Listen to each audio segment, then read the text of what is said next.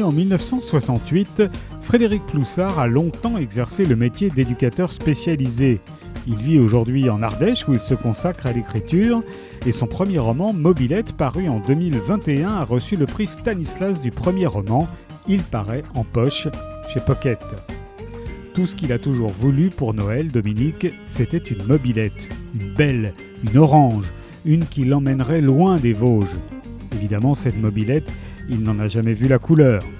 Bien des années plus tard, Dom traîne toujours ses presque deux mètres dans ce coin de France sinistré. Une famille disjonctée qu'il ne voit plus, une vie conjugale peu épanouie, un job d'éducateur au foyer d'aide sociale à l'enfance auprès d'ados absolument hors de contrôle. Calmer le jeu, juguler les meutes, voilà son quotidien.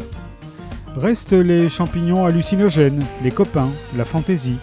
Parce que parfois, quand on doit faire sans, il faut bien faire avec. Mobilette de Frédéric Ploussard est paru chez Pocket.